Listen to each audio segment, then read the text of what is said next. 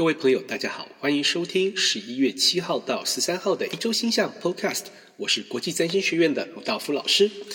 那么，首先要提醒大家的是，我们仍然呢处于日食与月食的这个交替的季节当中。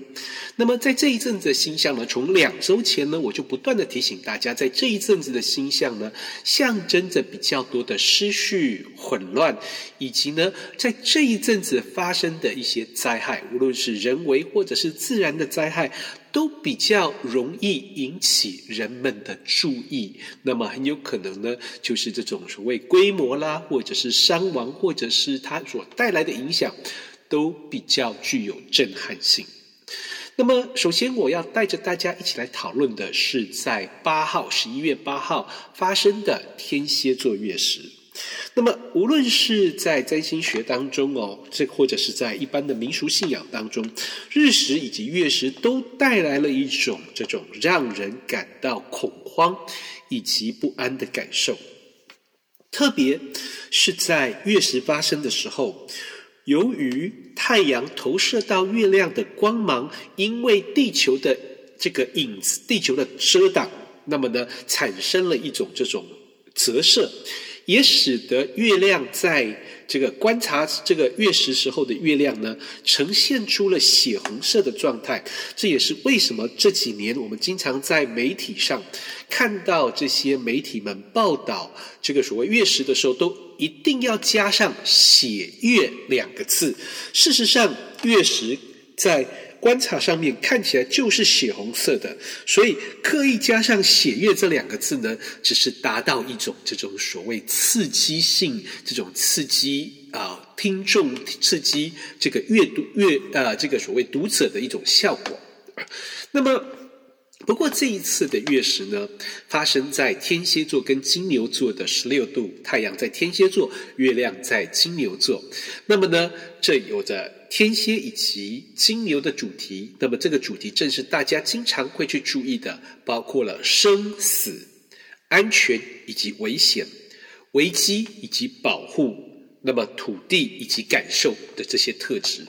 那么这一次的月食带我们去看清真相，特别是那些我们过去不想要看见的、我们不愿意相信的，或者是刻意遮掩起来的丑闻，那些我们想要摆脱的过往的不愉快。这些事情，如果我们真的想要放下的话，如果我们想要摆脱的话，不是拒绝承认就可以轻轻易做到的。比较常见到的做法是去面对那些不同，面对那些不愉快，承认那些不愉快，承认那些丑闻，承认那些错误或者是过往真的发生过，也只有承认他们存在。在我们生命当中占有重要的地位，我们才能够从这里比较踏实的放下这些不愉快，然后才能够重新开始。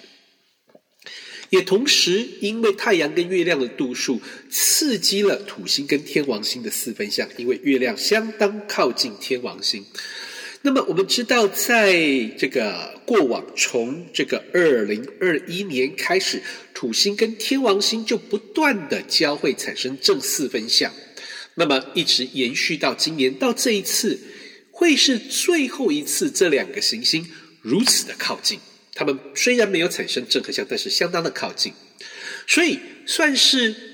月食在固定星座刺激到了这一组。被许多人认为早已经失效的这个所谓固定星座的土天冲突，它象征着阶级的冲突，它象征着不同族群的冲突，它象征着对社会的不同需求的冲突，革新以及安全保守，开放自由以及这个所谓这个控制，或者是旧的势力，简单的旧的势力与新的势力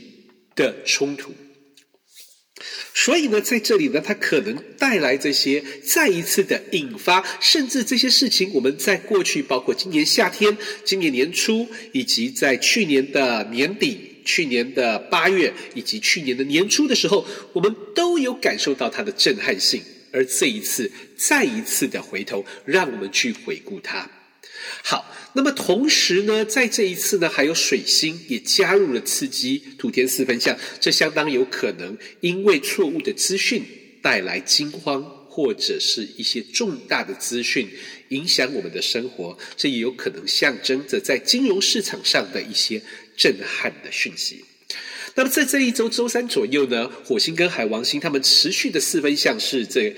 自从这个火星开始逆行之后的一组重要的相位。我们无论哪一组相位，我们都可以从正面的角度来看，或者是负面的角度来看。那么它的正面积极是因为愿景以及想象力，可以替我们带来创造力以及提升自我的能力。问题是，它也可以鼓励我们去不怕辛苦的去追求梦想。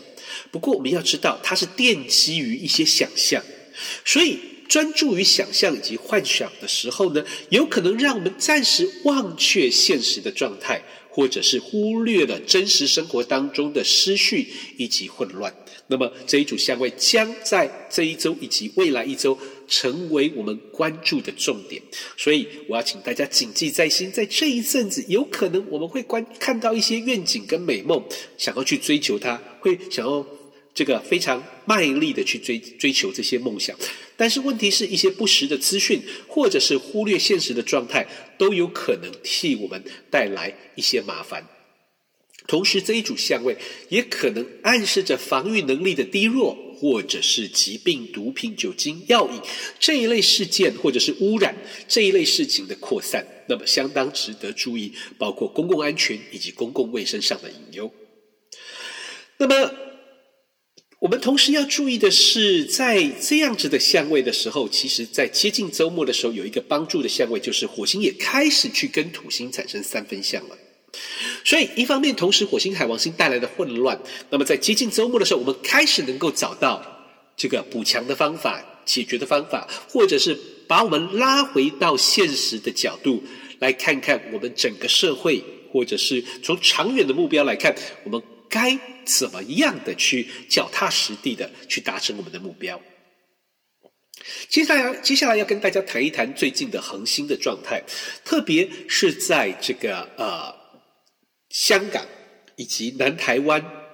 那么，大约从七号开始，那么呢，这个先后座的这个恒星王良四 （Star），那么呢，会成为这个这这一区域的这个。啊，接日降星。那么香港是从十一月七号到二十三号，大概在台北的纬度是从这个十十一月十二号到二十四号。由于是先后座，它象征着一个有尊贵的女性带来的统治跟领导的能量，它也象征着一种有尊贵以及骄傲或自豪所带来的影响。那么它暗示着，由于是接日降薪，接日降薪带给我们一个。这个所谓，如果我们要去达成目标的话，该怎么做？所以它暗示着我们应该要去抬头挺胸的去尊重自己，但是也要注意那些因为骄傲以及自豪所带来的困扰。由于今日生星或今日相星的判断呢，跟纬度有关，所以刚刚提到了相对的是华南地区的纬度。那么在纬度较高的北京地区呢，在从十一月六号到二十五号之间，仍然是仙女座的癸宿九啊，Mirak 这一个恒星，那么在影响整个环境。Mirak 是在位在于仙女座腰际啊，腰际的这个恒星，那么呢，它象征着一种这种年轻女士的生育能力、包容力以及和谐的力量。这有有很有可能，第一暗示着女性的影响，或者是要求人们去包容接纳一些事物的可能性，或者是很有可能暗示着一些跟和谐有关的议题会再一次的被强调。那么，以上呢就是十一月七号到十三号的一周星象 Podcast。那么在啊，最近呢，我们学院呢，从这个十一月底呢，在英国校本部呢，展开了一系列的二零二三年冥王星在水瓶座以及土星在双鱼座的这个一系列的这个网络讲座。那么呢，我们第一场讲座呢，是邀请这个国际占知名的这个传统占星大师呢，这个 J. Lee Lehman 李雷曼老师呢。搭配着我们学院的这个呃。曼蒂勒 Clay 老师呢，来做一场讲座，在这场讲座当中，两位讲师个别讲述一个小时的冥王星在水瓶座，并且有半个小时的讨论跟 Q&A 的时间。时间在这个十一月的二十六号。如果你对这样的讲座有兴趣的话呢，欢迎跟我们学院的工作人员联系，我们会告诉你报名的资料。那么以上就是十一月七号到十三号的一周星象 Podcast，我们下周见。